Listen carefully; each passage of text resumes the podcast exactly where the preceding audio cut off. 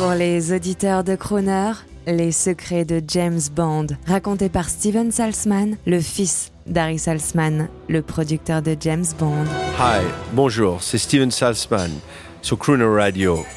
Vous savez, dans le film Man with a Golden Gun, il y a un moment quand une voiture fait un tonneau en Thaïlande. La plus importante chose à savoir, c'est à cette époque-là, il n'y avait pas de ordinateur qui fait les sauts. Tout que vous voyez dans les films à cette époque-là, ça a vraiment été tourné.